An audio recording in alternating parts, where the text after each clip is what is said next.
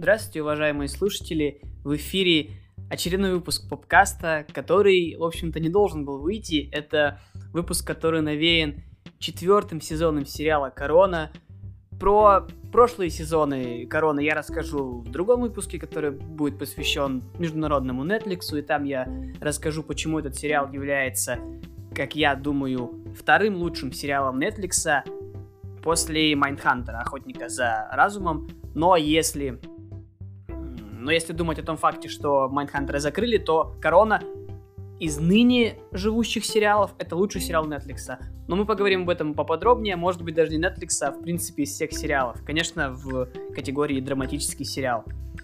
К чему же я, честно, не знал, чего ждать от четвертого сезона. Я не смотрел промо-материалов, да и, в принципе, по короне промо-материалы обычно делаю какие-то пару постеров, в основном, где основные персонажи расположены, ну и выпускает там по одному трейлеру и все. Трейлер я посмотрел, но новость о том, что в новом сезоне будет принцесса Диана и то, что в новом сезоне будет Маргарет Тэтчер, я уже как-то подзабыл об этом совсем. И это было, это стало для меня довольно большой неожиданностью. Хотя, конечно же, мы все помним, что корона развивается так, что каждый сезон показывает какое-то в основном десятилетие. Может даже забрать два десятилетия, но в основном показывает десятилетие или показывает какие-то флешбеки из прошлого. Но, вкратце, начнем, наверное, с того, что вот первую часть я кратко, без спойлеров, расскажу, почему нужно смотреть четвертый сезон и почему этот сезон, возможно, лучший в Короне, хотя он с ним может поспорить, наверное, самый первый сезон, да и в принципе второй тоже. И если начинать говорить без спойлеров, то четвертый сезон преподносит нам актерские работы такого масштаба, которые вы в сериалах редко увидите от стольких актеров. Здесь очень много лидирующих партий. Здесь и те, к кому мы уже привыкли в лице Оливии Колман, понятно, все знают, такая Оливия Колман, и ее свое отношение к ее исполнению роли Елизаветы я расскажу немножко попозже. Но играет Колман, как всегда, превосходно. Из такой старой гвардии можно еще, конечно же, выделить Хелену Буэн Картер, которая тоже, которая мастодонт актерского мастерства, и здесь она выдает опять. Вот она, как мне кажется, идеально переняла образ такой взбалмошной и неконтролируемой сестры, э, сестры Маргарет. Она переняла это от Ванессы Кирби. Понятно, что она не переняла это у актрисы, она переняла это как у персонажа. И вот ее попадание в образ прям, оно критическое. И я думаю, что Хелена Бонем Картер, если говорить так немножко о третьем сезоне, она была таком MVP сериала, MVP того сезона третьего. Но мы говорим о четвертом. И здесь добавляются новые персонажи и новые актрисы, которые я в части за спойлерами, конечно, упомяну их и скажу, почему они даже в каких-то местах переигрывают главных героинь, главных актрис этого сезона, этого сериала. И почему вам стоит бросить, например, слушать этот подкаст и побежать посмотреть сначала четвертый сезон, потому что этот сериал, он вообще не скатывается ни на секунду. Питер Морган, создатель Короны, он как-то умудряется держать сценарий, режиссуру, грамотно выверенные сцены, не знаю, там, художников, постановщиков, костюмеров, декораторов. Корона не проседает сезоном абсолютно ни по какому параметру. Если вы возьмете и включите первую серию первого сезона и первую серию четвертого, вы не почувствуете никакой разницы. Да, изменится антураж, потому что корона обычно говорит о разных эпохах, например, там о 50-х или там о 70-х. Вы увидите разницу именно в каком-то, ну как сказать, внешнем антураже. Но в принципе, по качеству сценария, по качеству режиссуры, все, что я упомянул, по качеству, естественно, актерских работ, это не то, что приумножается, это сохраняется на таком же высоком уровне, как был первый, второй и третий сезон. Что отличает Корону от многих современных драм и почему она, по моему мнению, опять же, является лучшим сериалом сейчас, драматическим, вот именно на этом поле сериалов. Возможно, я, я еще не смотрел э, Succession наследников, но, возможно, после его просмотра Корона уступит эту пальму первенства, но вдруг, э, если брать какие-то другие сериалы, отличимые от Короны, ей равных нет. Четвертый сезон Короны показывает нам, вводит нам персонажа Дианы, принцессы Дианы, всеми любимую, всеми известного персонажа, который был почитаем не только всей Англии, она была почитаема во всем мире. Ее любили фанаты, ее любили девушки, любили парни, ее любили молодые, любили старые. И раскрыть тайну, показать, что думает Питер Морган об этом персонаже в истории. Да, сериал Корона основан на реальных, на реальных персонажах, на реальной истории, на реальных событиях, но, естественно, Питер Морган не опрашивал членов королевской семьи, и они бы ему, в принципе, не рассказали всего, чего бы он хотел добиться в этом сериале.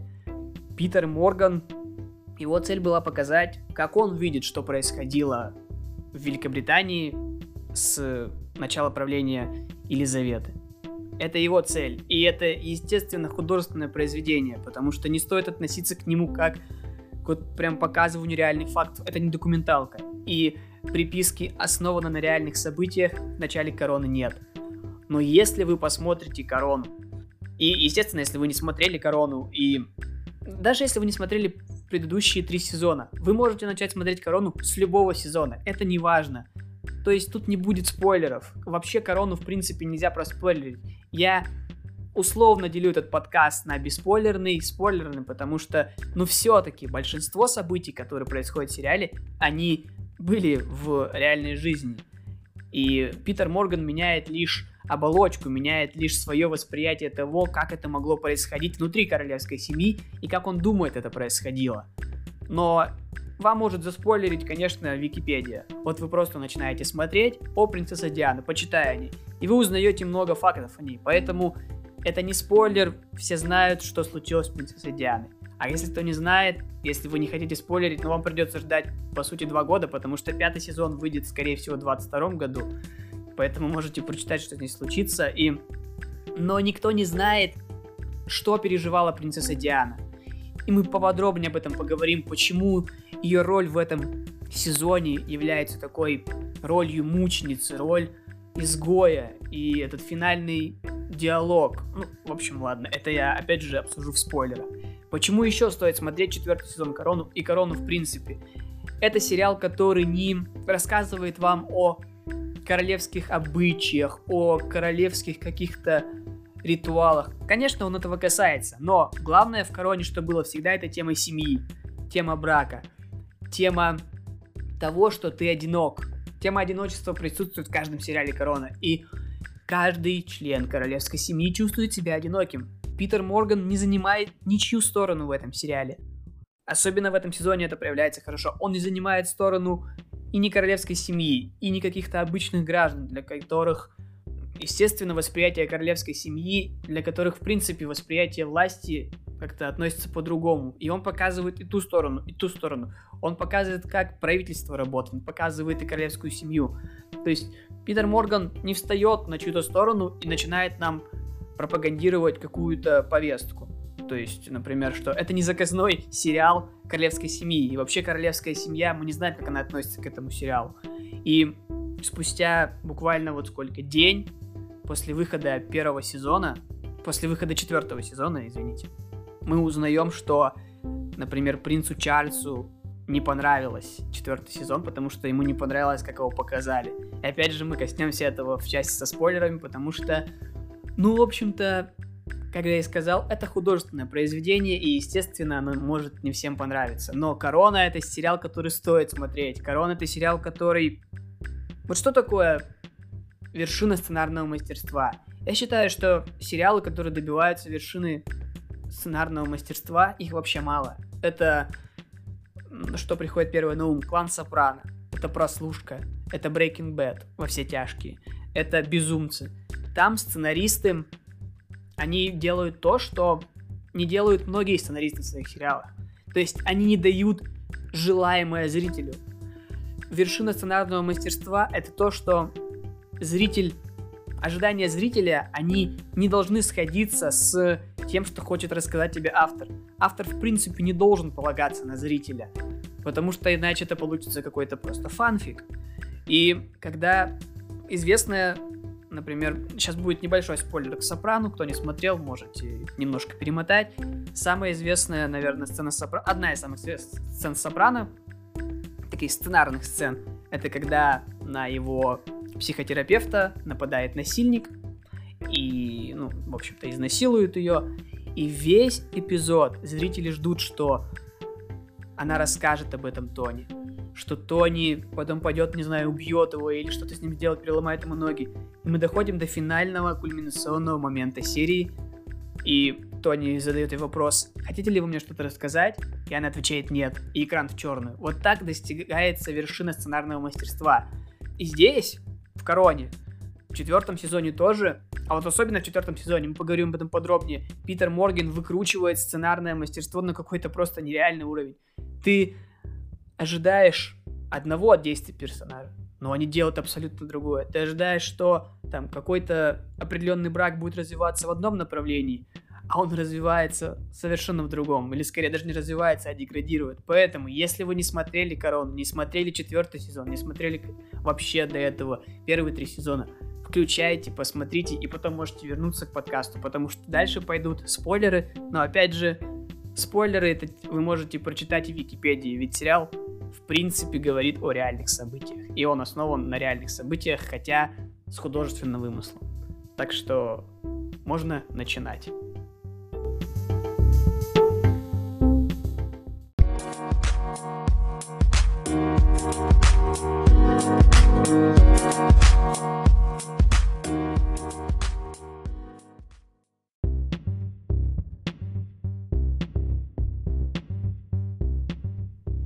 Ну а теперь перейдем к спойлерной уже части четвертого сезона. И главное открытие четвертого сезона, просто которое вообще было настолько для меня неожиданным и меня пробивало на слезу каждый раз, когда я видел этого персонажа, это, естественно, Диана. Принцесса Диана, потом уже впоследствии принцесса Уэльская. Я, естественно, не буду вам пересказывать сюжет, но от этого смысла нет. Вы можете посмотреть это сами в сериале, вы можете это прочитать где-то. Но говоря о прям вот достоинствах нового сезона, мы можем отметить не только принцессу Диану как персонажа, но и, естественно, актрису, которая играет, это Эмма Корин. Для меня это новая актриса, я ее не видел, да и в принципе она довольно молодая актриса, ей 24 года, и в следующем сезоне Диану будет уже играть другая актриса, но об этом мы поговорим. И как же было вот чего мне не хватало в третьем сезоне, того, что показывают проблемы всех этих постаревших членов королевской семьи, на которые иногда просто не хочется смотреть. Ну, у них уже... Потому что у них уже не юношеские проблемы, и эти проблемы, но они показывают, пытаются показывать их как юношеские, то есть э, проблемы в отношениях, в принципе, проблемы в браке, но в третьем сезоне это было немножко пресновато и уже как-то покрывалось таким налетом пыли. И новые лица, господи, как я просто рад, что Питер Морган взял и освежил эту историю новыми лицами. Принцесса Диана это, ну как я уже сказал, это одна из самых известных вообще личностей Великобритании, при том, что она не политик и никогда не была политиком, но благодаря вот ее медийности, благодаря тому, благодаря ее выходкам, благодаря тому, как она себя вела, благодаря тому, что за брак у них был с принцем Чарльзом, принцем Уэльским. И она прославилась на весь мир, и ее любили миллионы. И в этом сезоне, конечно, Питер Морган показывает нам ее как мученицу, показывает, как ей тяжело в этом в этом мире, как ей тяжело было в королевской семье, хотя вначале все было превосходно, и, и вот эта вот и партия то есть композиция, написанная для принцессы Дианы, она просто великолепная. Ты думаешь, что это просто будет история какой-то сказки, и поначалу так и кажется в первых сериях, когда нам показывают знакомство Чарльза и Дианы, нам кажется, что у них будет такой превосходный брак, что у них будет все великолепно, что, что он будет ее любить, и что, в принципе, мне казалось, что это будет такая история Филиппа и Элизабет из первого-второго сезона. Но как же все меняется, и я потом еще скажу об этом, в этом сезоне очень много стало драмы. В принципе, ее в прошлом сезоне было и мелодрамы, естественно, но это усиливается просто раза в три. я даже не буду говорить про первую серию, я скажу об этом чуть попозже, но вот вся линия Дианы — это одна сплошная драма, из которой вначале ты видишь просто великолепную, цветущую молодую девушку, которая не знает, что ее ждет, но хочет попробовать, которая предвосхищает свою жизнь в королевской семье и которая не ожидает вообще, что может с этим случиться. И вот эта сцена великолепная просто в начале, когда они ее тестируют в загородном поместье, королевская семья тестирует да, Диану, и она справляется просто превосходно, помогая убить, в общем-то, оленя. И как все счастливы, и последняя серия сезона, когда мы видим, что она хочет вырваться оттуда. Просто хочет, чтобы кто-то взял ее и вырвал оттуда. Потому что она чувствует себя изгоем. И этот диалог ее с э, Филиппом, который говорит, что мы все изгои, но наш воздух — это наша королева, это корона, и мы все дышим ею. И мы просто понимаем всю ее боль. Мы понимаем боль всех, кто мог оказаться на ее месте. И какая же трагическая у нее судьба именно в четвертом сезоне. Ну, она новый персонаж, но имеется в виду, какая трагическая судьба, какой нам показывают ее создатели сериала. И для меня это самый лучший персонаж этого сезона. И актриса, ну мы еще поговорим об актрисе, кто кого переиграл, но мне кажется, она затмила практически всех так попасть в образ просто великолепно. Посмотрите фотографии, которые, ну, многие пользователи, естественно, выложили. Это сравнение реальной Дианы и Эммы Корин. И это просто то, что делают, не знаю, костюмеры и дизайнеры Netflix. Ну, это просто мое почтение. Им нужно отдавать Эми за грим, прически и костюмы просто каждый год. Ну, потому что такого уровня проработки мало где встретишь вообще, в принципе, в сериалах. При том, что сериал, как бы, да, он наполовину исторический, как же они подходят исключительно к деталям, и ты не представляешь просто вообще в каком другом сериале может быть настолько детальная проработка всего. И принцесса Диана, да, вот у нас есть, получается, немножко перескочу вперед, у нас есть две линии в четвертом сезоне. Это линия Чарльза и Дианы, их брак, как он рушится, как он просто летит тартарары, и какие метаморфозы преследуют их брак. И у нас есть вторая линия. Это, естественно, линия противостояния королевы и Маргарет Тэтчер. Ну, про Маргарет Тэтчер, я думаю, я поговорю немножко попозже. Хотя, в принципе, если говорить о нововведениях, давайте начнем с Маргарет Тэтчер тоже. Ну, Джиллиан Андерсон, она просто пришла и показала вообще всем, как нужно появляться, как нужно, м- как бы это сказать, как можно буквально влезть в шкуру своего образа. То есть то, что творит Джиллиан Андерсон, и она делает это без какого-то грима, без какого-то, ну, имеется в виду накладного грима, как знаете, как был у как был у Гарри Олдмана и его Черчилля. Вот, то есть без всяких вот таких вещей она просто отыгрывает лицом, она отыгрывает мимикой, она отыгрывает своими телодвижениями. И Маргарет Тэтчер в ее исполнении, ну это просто... Вот это как Диана. Это две, два супер попадания в роль. И то, что ты вообще, вообще не можешь ожидать. Я был так поражен тем, как... При том, что я не видел никаких видео с Маргарет Тэтчер. Я не смотрел ее интервью. Ну, после сезона, естественно, я пересмотрел. И Железная леди получилась у Джулиан Андерсон великолепно. Ну, Джулиан Андерсон, всем было понятно, что она тоже уже мастодонт актерского мастерства. И она, то, что она придет, в принципе, означает, что надо ждать чего-то очень крутого, потому что надо ожидать профессиональной актерской работы, но то, что она так попадет в роль, и вот эти два нововведения сериала, два новых персонажа Маргарет Тэтчер и принцесса Диана, Леди Ди, это то, что привносит глоток свежего воздуха в корону, которая, как мне показалось, стала немножко задыхаться на третьем сезоне. Но Питер Морган просто стоит отвесить ему поклон, и тем, кто занимается кастингом вообще в короне, им стоит дать награду, потому что, ну, каст этого сериала, актеры, которые здесь подобраны, это просто что какое-то одно сплошное великолепие. Ну, если говорить еще о если брать уже старых каких-то персонажей, которые здесь присутствуют, это, естественно, персонаж принца Чарльза, которого играет Джош О'Коннор. Он был нам Он был введен в третьем сезоне, но у него была такая довольно непонятная роль. Ну, то есть роль-то у него понятная, что он э, как бы будущий король, в случае чего, в случае, если что-то случится с королевой, но он весь себе неуверенный, его, у него было трудное воспитание, то есть он такой, он хочет играть в театре, он не расположен для таких королевских дел, при этом «Корона» — это сериал, который всегда показывал, что каждый хочет власти, каждый жаждет власти. При том, что даже если он это делает как-то не... незаметно для себя.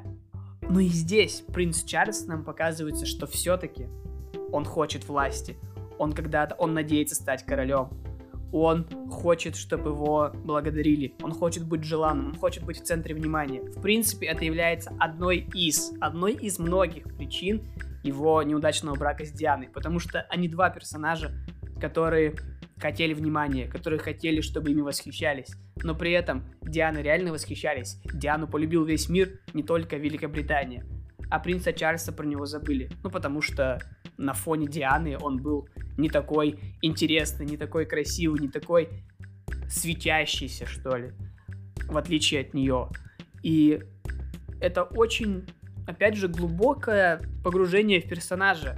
Мы ведь не знаем, как было на самом деле, но Питер Морган предоставляет нам такую версию. И я готов верить Питеру Моргану, потому что сериал «Корона», он не претендует на стопроцентную достоверность. Нравится ли вам это или не нравится, это уже решать вам, это решать зрителям, нам, в принципе, всем. Но Питер Морган показывает, как он это видит, и мне кажется, что показывает оно это очень дотошно и правдоподобно, по крайней мере. Можно даже сделать такие выводы, учитывая, какая реакция следует из Букингемского дворца. Ведь не бывает дыма без огня, правильно? Но вернемся к принцу Чарльзу. В этом сезоне его характер раскрывается, конечно, намного более глубоко. Жажда внимания, одобрения, похвалы – это одна из тем, которая здесь показывается. Также нам показывают, что он не разлюбил свою, ну, скажем так, любовь всей своей жизни Камилу, которая... Мы знаем, что по сюжету, точнее не по сюжету, мы знаем по реальной жизни, что в 2005 году он все-таки на ней женился, и он мы видим, что он не хотел этого брака с Дианой, он хотел быть с Камилой, и Камила здесь является, по сути, таким одним из углов в этом любовном треугольнике. И мы видим, опять же, как и в, во втором или в первом сезоне, на самом деле у меня подвылетел. Ну, по-моему, в первых двух сезонах это было, что сестру Елизаветы, принцессу Маргарет, также ей навязывали брак которую она не хочет. Точнее, ей запрещали брак с любимым человеком и навязывали брак с тем, кем она не хочет. Мы видим, как королевская семья наступает на одни и те же грабли, не учится абсолютно на своих ошибках и допускает, ну вот просто какие-то... То есть они наступают на эти виллы, и они опять, бьют им по лицу. Они, они не спрашивали мнения Чарльза. Они не спрашивали мнение Дианы. Ну, хотя у Дианы были искренние чувства, и она правда любила Чарльза. И нам казалось, что Чарльз тоже любил Диану, но нет.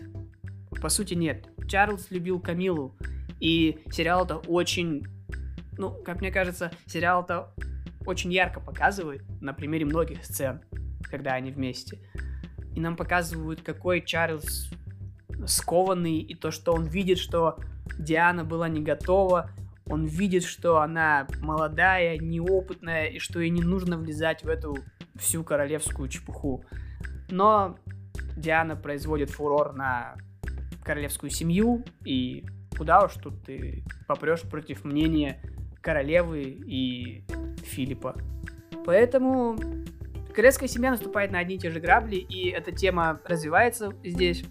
Также в продолжении этой темы, как я уже говорил, корона всегда была прежде всего драмой о браке.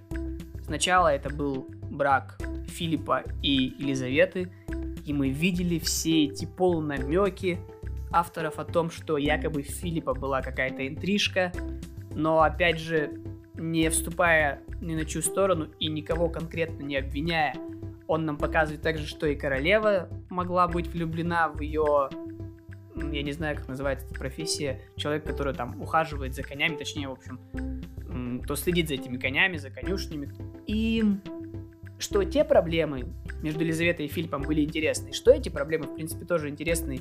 Но этот брак, который показывается нам в четвертом сезоне между Дианой и Чарльзом, конечно, он разрушающий брак. И заканчивается история это ну, на фоне как-то как Marriage Story, брачной истории. Вот правда, это, конечно, не Адам Драйвер со Скарлетт Йоханссон, но по накалу страстей и потому, как в конце супруги друг друга ненавидят и даже не понимают уже за что, и даже уже не спасает то, что, знаете, какие-то пары объединяют дети, и какие-то пары остаются вместе только из-за детей. Но даже дети уже не спасают этот брак. И прям звучат фразы о том, что дети уже все, то есть не надо сюда детей приплетать. У нас брак, который не, нельзя спасти. И Чарльз, который уже только, например, спит с Камилой и только ночует в своем поместье, куда к нему приезжает опять же Камила. И Диана, которая, ну там, опять же, есть прям сцены, где ее обвиняют в том, что у нее было очень много мужчин. И, в общем-то, они уже даже этого и не скрывали. Но, опять же, Чарльз и Диана это является одной из двух главных тем этого сериала. Точнее, этого сезона, четвертого сезона. Вторая тема и второй персонаж, который здесь вводится, это, как я уже упомянул, Маргарет Тэтчер. В исполнении великолепной Джиллиан Андерсон. И это, я считаю, второе достоинство нового сезона. Не знаю, в равной ли степени это уже решать вам, но мне кажется все-таки, что ну, Диана, она более так освежает новый сезон. А вот Тэтчер, она является ровесницей королевы и по сериалу, и, в принципе, актрисы. И сначала нам показывают Маргарет Тэтчер как такую, в общем-то, как премьер-министра, который готов слушать королеву, который им нам показывают, что они сходятся на том, что они обе женщины, что они обе матери, и в принципе у них много общего, и у них все хорошо в отношениях, но параллельно нам показывают, как у Тэтчер все-таки плохо идут дела в стране, и она, она пытается модернизировать Англию, она пытается отказаться от многих устоев, которых уже тогда провязла Англия, и она, ей требовались перемены, но при этом она загоняла экономику в очень жесткие рамки. И Тэтчер не была бы талантливым политиком, если бы у нее не было каких-то карт на руке. И ее карты на руке были войны. Ну, то есть там есть сцена, где она освобождает какие-то из э, островов, которые принадлежат Великобритании, от аргентинцев, и страна просто воодушевлена и забывает про какой-то экономический кризис. И это умно. Она очень умный политик, ее многому научил отец, и Джулиан Андерсон отыгрывает это опять же великолепно. Но недолго музычка играла, и под конец уже сезона нам показывают открытое противостояние королевы и премьер-министр, при том, что в сериале даже отмечается, что королева и Букингемский дворец отрицают все обвинения в том, что королева, в принципе, когда-то судила или высказывала мнение о своих премьер-министрах. Она не имеет права это делать, потому что как бы законом так не положено. Премьер-министр управляет страной, а королева не должна высказывать какие-то свои политические взгляды. Но из-за ситуации с содружеством этих стран, которые хотели ввести санкции против ЮАРа, э, две главные женщины этого сезона, две главных персонажа этого сезона, Маргарет Тэтчер и Елизавета ссорятся, и это противостояние просто даже не персонажей, это противостояние актрис. Кто лучше сыграет? И что Оливия Колман, что Джиллиан Андерсон, ну, здесь они показывают, что они, в принципе, одного таланта актрисы. Это талант, который вообще, мне кажется, очень малому количеству актрис подобен, и если смотреть на их игру, они не орут, они не ругаются, в этом никогда не было смысла актерской игры. Но то, как они себя ведут, то, как Маргарет Тэтчер, давайте уже называть именами, Джиллиан Андерсон, преклоняется перед королевой, и это может быть, иногда это э, в начале сезона это реальное уважение и реальные действия, ну то есть показывание того, что она ее уважает. так в конце сезона это уже превращается больше в какой-то фарс. И это видно даже, это как будто такой сарказмирующий поклон, можно так сказать, наверное. И Джиллиан Андерсон отыгрывает каждую эмоцию так, как это, наверное, и так как это и нужно, так как это и было у Маргарет Тэтчер, если это сарказм, то это сарказм, если нужно быть жесткой, то она жесткая, если нужно показать, какая она была мать, и нам это очень хорошо показывают, нам показывают, что она, она говорит даже об этом сериале, я прежде всего мать, и я не политик в первую очередь, я прежде всего мать, и мне в первую очередь будет, будут стоять нужды семьи, что-то приготовить, э, поговорить с мужем, позвонить детям, узнать, как они, в безопасности ли они. А потом уже я премьер-министр. И нам показывают, что хоть она и хоть у нее и была, хоть у нее было прозвище Железная леди, она не такая уж железная. Но когда нужно, она, естественно, железная, и все моменты с войной это, в принципе, показывают. И это противостояние, конечно, это является второй темой нового сезона. Опять же, очень талантливо сделано, и Питер Морган фанат параллельного монтажа, то есть когда нам показывают абсолютно две разных ситуации, но порой в этом сезоне это можно к не то что недостаткам, к мне было немножко неудобно смотреть этот сезон, особенно я выделю, наверное, первую серию, когда Питер Морган просто... У него не то, что был параллельный монтаж, у него был параллельный монтаж примерно трех или четырех случаев. То есть тебе показывают одних людей, вторых людей, третьих людей. Даже не понимаешь, в прошлом ли это происходит, или в настоящем, или в будущем.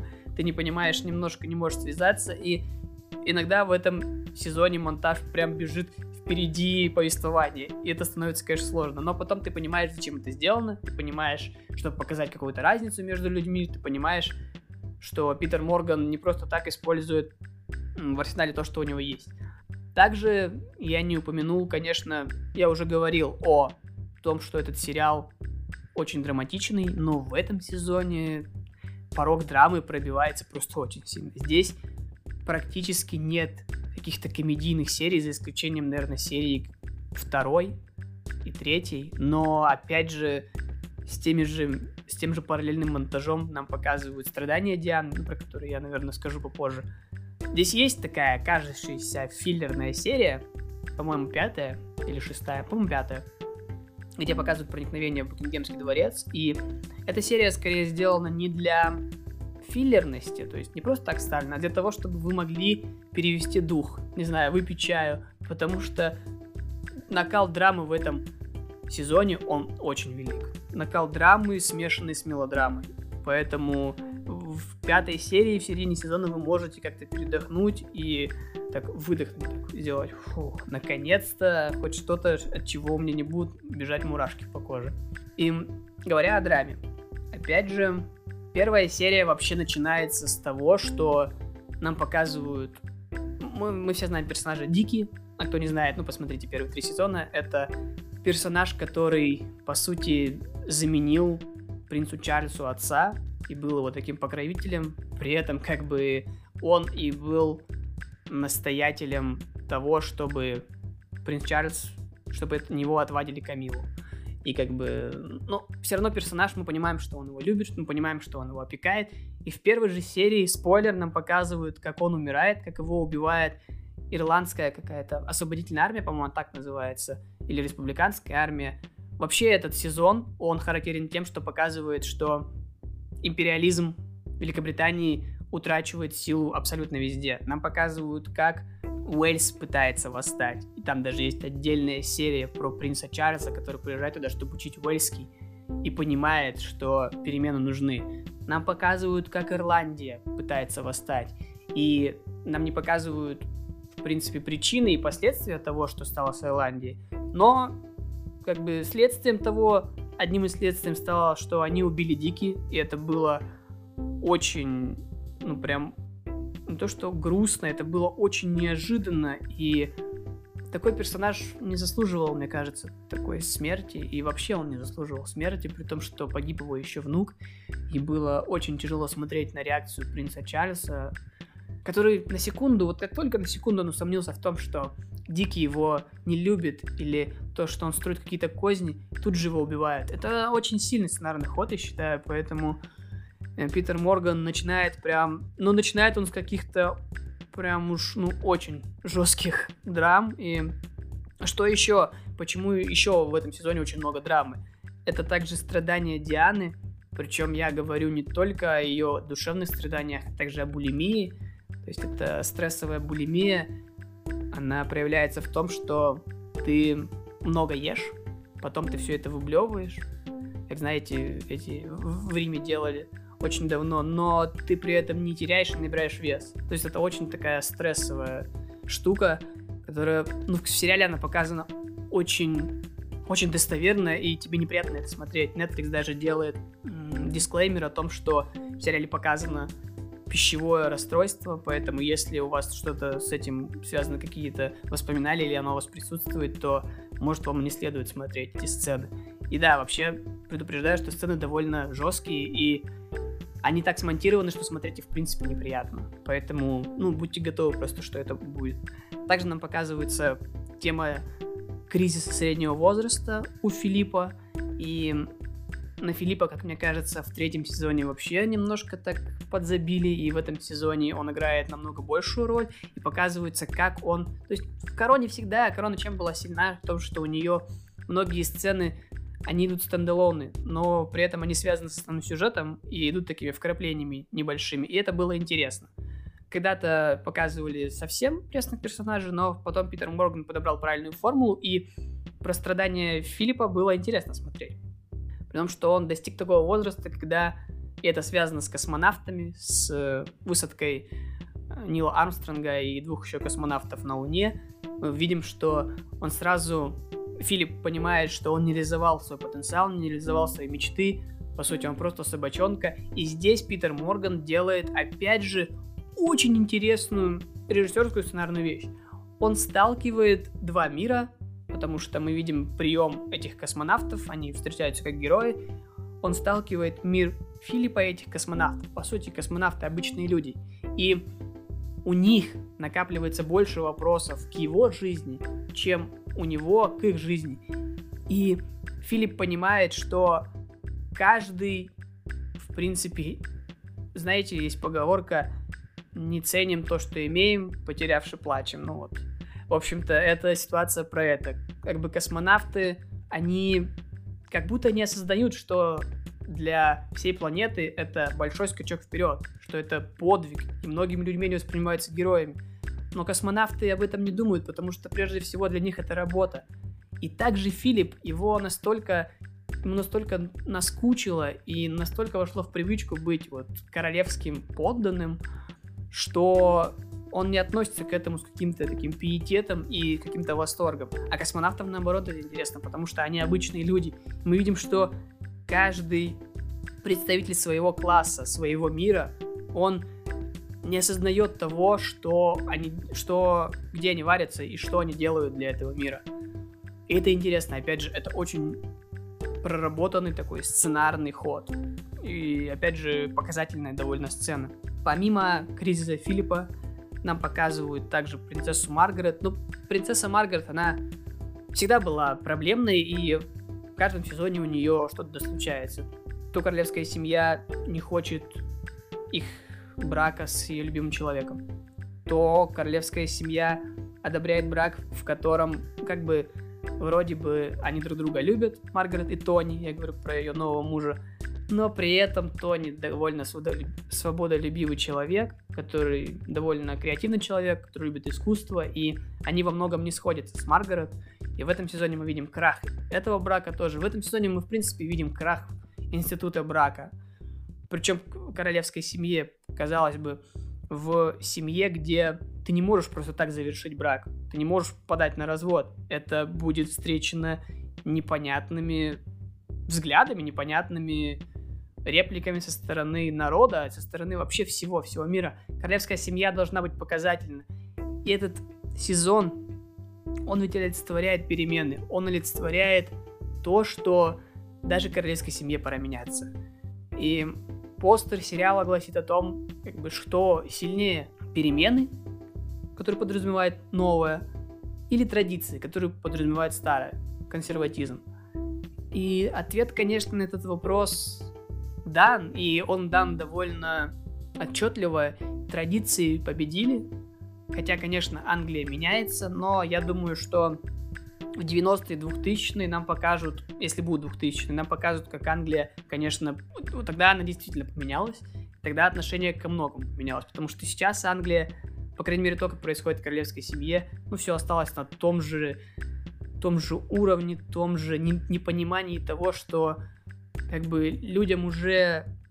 Ну, люди не будут плохо реагировать, если узнают о каком-то разводе. Да, им будет интересно, но не будет какой-то критики королевской семьи, хотя никто этого не понимает. Мы видим здесь критику королевской семьи от авторов сериала, и это показывается очень ярко. Опять же, судьба Дианы — это прям которая выступает здесь мученицей и которую королевская жизнь, по сути то, что она буквально не может даже подать на развод, ей приходится с адвокатами договариваться с многими членами королевских адвокатов, юристов, договариваться о том, что она сама хочет поехать, например, в Нью-Йорк без мужа. И для королевской семьи это шок, казалось бы, как может одна принцесса Уэльская поехать одна это всегда мероприятие для двоих.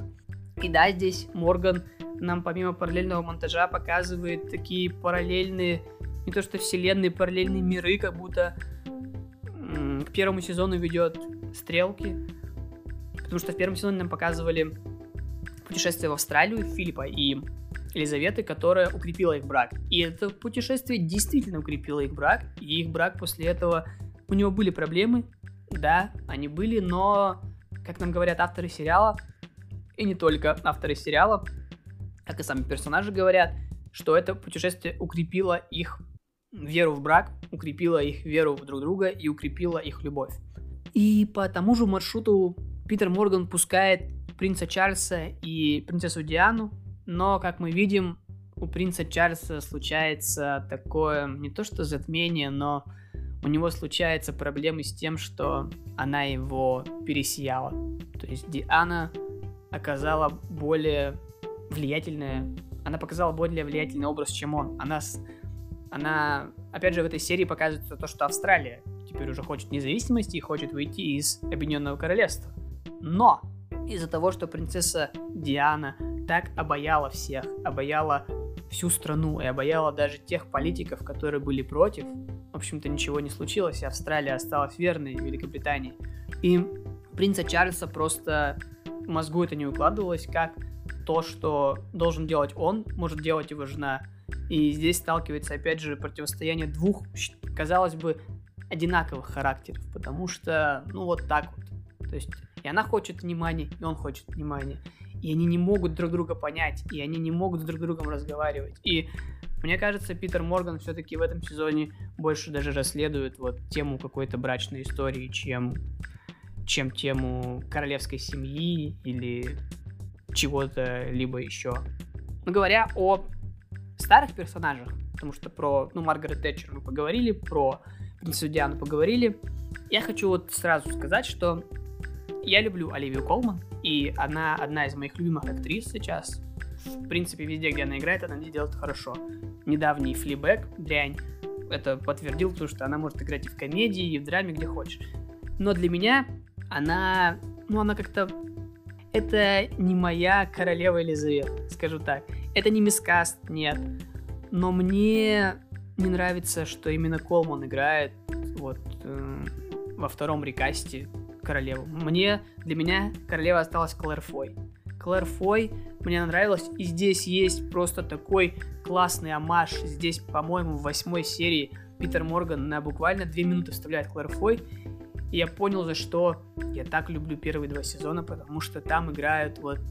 Мне все-таки больше нравилось, когда играли более молодые.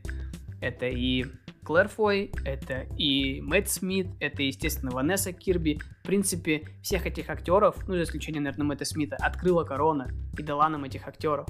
Оливия Колман играет она хорошо, играет она потрясающе, но я бы сказал, что я бы Эми ей не дал, потому что, ну, вот нет. Это, может, только мое мнение исключительно, может, вам нравится Оливия Колман. Мы поговорим, кто будет играть уже в следующем рекасте ее чуть попозже. Но про Оливию Колман говорить не хочется. Она сыграла хорошо. Она, в принципе, она не может играть плохо.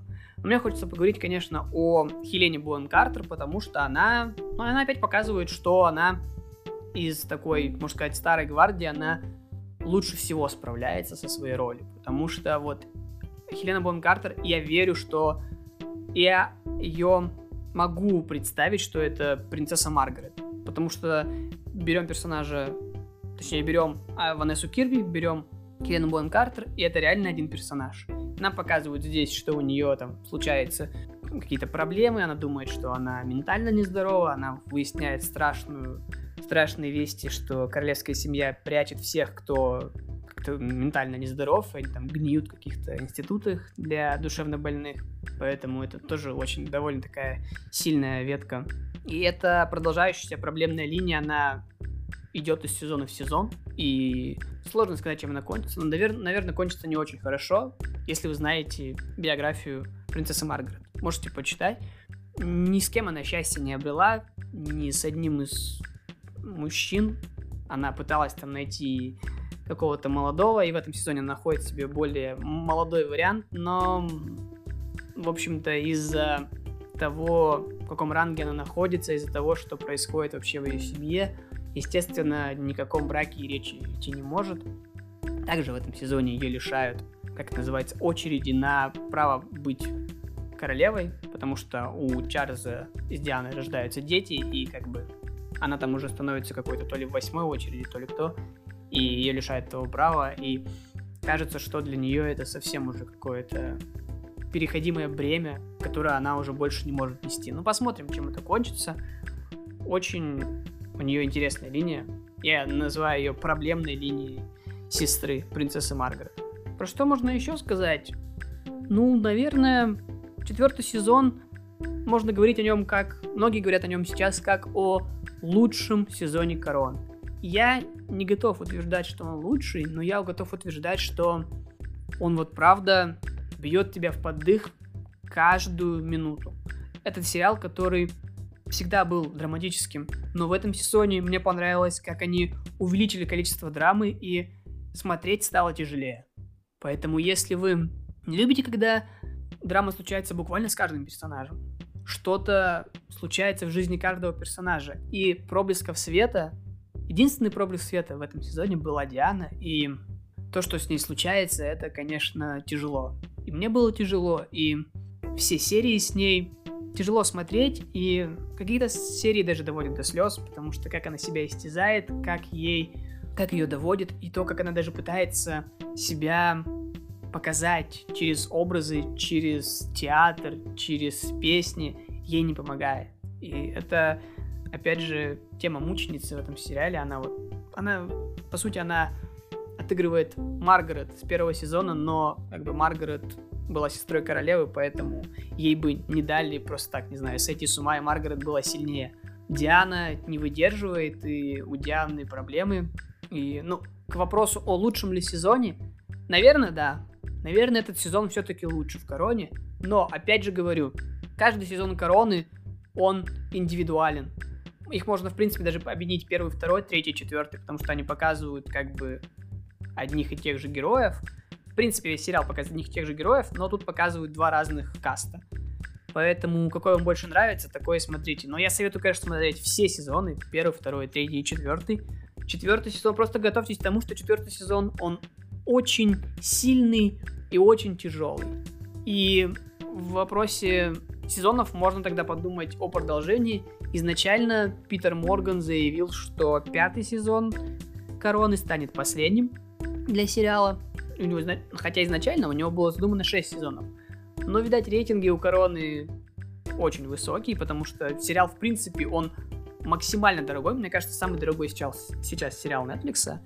У него за серию уходит, ну, вы можете посмотреть в интернете, сколько это стоит, но это очень много. И они многие декорации строят сами, снимают много на натуре и используют очень дорогие костюмы, очень дорогой реквизит, поэтому, ну да, как бы плюс какие там актеры играют. Мы все понимаем, сколько Netflix бахивает в корону. И появились новости в этом году, по-моему, что Netflix все-таки продлил корону на шестой сезон, и теперь по сериал закончится по оригинальной задумке Питера Моргана, создателя сериала. И в пятом-шестом сезоне опять будет рекаст. У нас рекастница все, даже те, кто пришли в этом сезоне. Например, мое самое, конечно, самое, что я жду, это Элизабет Дибики. Она сыграет принцессу Диану в ее 90-х, получается, в ее там уже 27-летии, наверное, 35-летии где-то так. И она заменит Эму Корин. И я жду, потому что, ну, Элизабет Дебики это, опять же, в корону не зовут не хороших актеров. Дебики великолепная актриса. Мне интересно, как они будут, конечно, выкручиваться с ростом, потому что у нее рост там метр девяносто, и, конечно, им придется снимать с очень интересных ракурсов ее. Но мне интересно будет, как она отыграет. В принципе, линия принцессы Дианы в пятом сезоне, я думаю, будет основной. И я хочу посмотреть, как они это покажут. Я хочу посмотреть, какую сторону выберет Морган в вопросе 97 -го года. Я не хочу спойлерить, если вам интересно, что случилось с Дианой. Если вы вдруг не знаете, такое тоже может быть, то погуглите и посмотрите, что случилось. Но мне интересно, какую позицию займет Морган. Покажет ли он, что это было случайностью, или выберет другую сторону. Ну ладно, без спойлеров. Также будет рекаст всех остальных персонажей, ну, наверное, второй, не, даже два персонажа, за которыми я буду следить, два актера, это Эмельда Стаунтон, все мы ее знаем по Гарри Поттеру, ну, по крайней мере, я ее знаю по Гарри Поттеру, и она сыграет Елизавету вторую, заменит Оливию Колман. Я думаю, что в пятом-шестом сезоне будут амажи старым героям. Я очень хочу еще раз Кларфой. Я хочу Мэтта Смита посмотреть. Я хочу, естественно, посмотреть на Ванессу Кирби, которую просто жду в каждом фильме. Ну и, естественно, не стоит забывать, что Джонатан Прайс сыграет принца Филиппа. Недавно вы могли его видеть в двух папах с Энтони Хопкинсом. Мои ожидания от пятого шестого сезона Короны большие, и по слухам они выйдут в 22 и 23 году, то есть в 21 году у нас не будет Короны, и это ваш шанс, слушатели, посмотреть все четыре сезона. Корона является лучшим сериалом Netflix right now. Корона, как мне кажется, еще долго будет удерживать первенство какого-то одного из самых лучших сериалов. Не только Netflix, а в принципе, если брать драматические сериалы, убирая за скобки наследников, скорее всего, вот они соперничают. Вот эти два основных мастодонта сейчас сериальных драматических. Это Корона и Наследники. Выше них я просто не знаю, что может быть. Ну, правда. Я не понимаю, что можно сделать лучше, и, наверное, ближайший какой-то его ну, посмотрим, что будет Foundation от Apple TV. Возможно, будут какие-то еще драматические сериалы. Но не знаю, пока Корона это, это 10 из 10. Это сериал, который я советую всем. И я, вы знаете, иногда испытываешь такое чувство, ты сидишь и думаешь, вот хочется посмотреть сериал, который всеми любим, который имеет высокие оценки как от критиков, так и от зрителей, который выдержал проверку временем и который как бы не очень старый. Этим летом мне так было с прослушкой и с кланом Сопрано. Я посмотрел и понял, да, это просто великий сериал, до которых многим вообще как до луны пешком. Также, скорее всего, и с Breaking Bad, и с Безумцами. И с Короной вы можете влететь в этот, скажем так, великий момент сейчас. Вам не нужно ждать. Корона выходит и будет выходить еще примерно три года. У нее осталось два сезона. Первые четыре сезона каждый можно оценить на десятку – Каждый сезон рассказывает свою историю, и каждый сезон это великолепное, дорогое, хорошо спродюсированное, с великолепным сценарием, с потрясающими какими-то актерскими работами. И я думаю, что когда корона закончится, какой-нибудь шестой сезон, Эми отдаст ей все награды. Ну, как бывает с многими сериалами. Хотя я не думаю, что сериал Корона кто-то недооценивает. Поэтому бегите, смотрите четвертый сезон. Если вы не смотрели первые три, я не знаю, чего вы ждете великолепный сериал, который просто уделывает абсолютно каждого своего конкурента, и я думаю, что он будет оставаться главным сериалом Netflix еще до своего окончания как минимум. Поэтому я надеюсь, я продал вам этот сериал. Спасибо, что слушаете подкаст. До скорых встреч.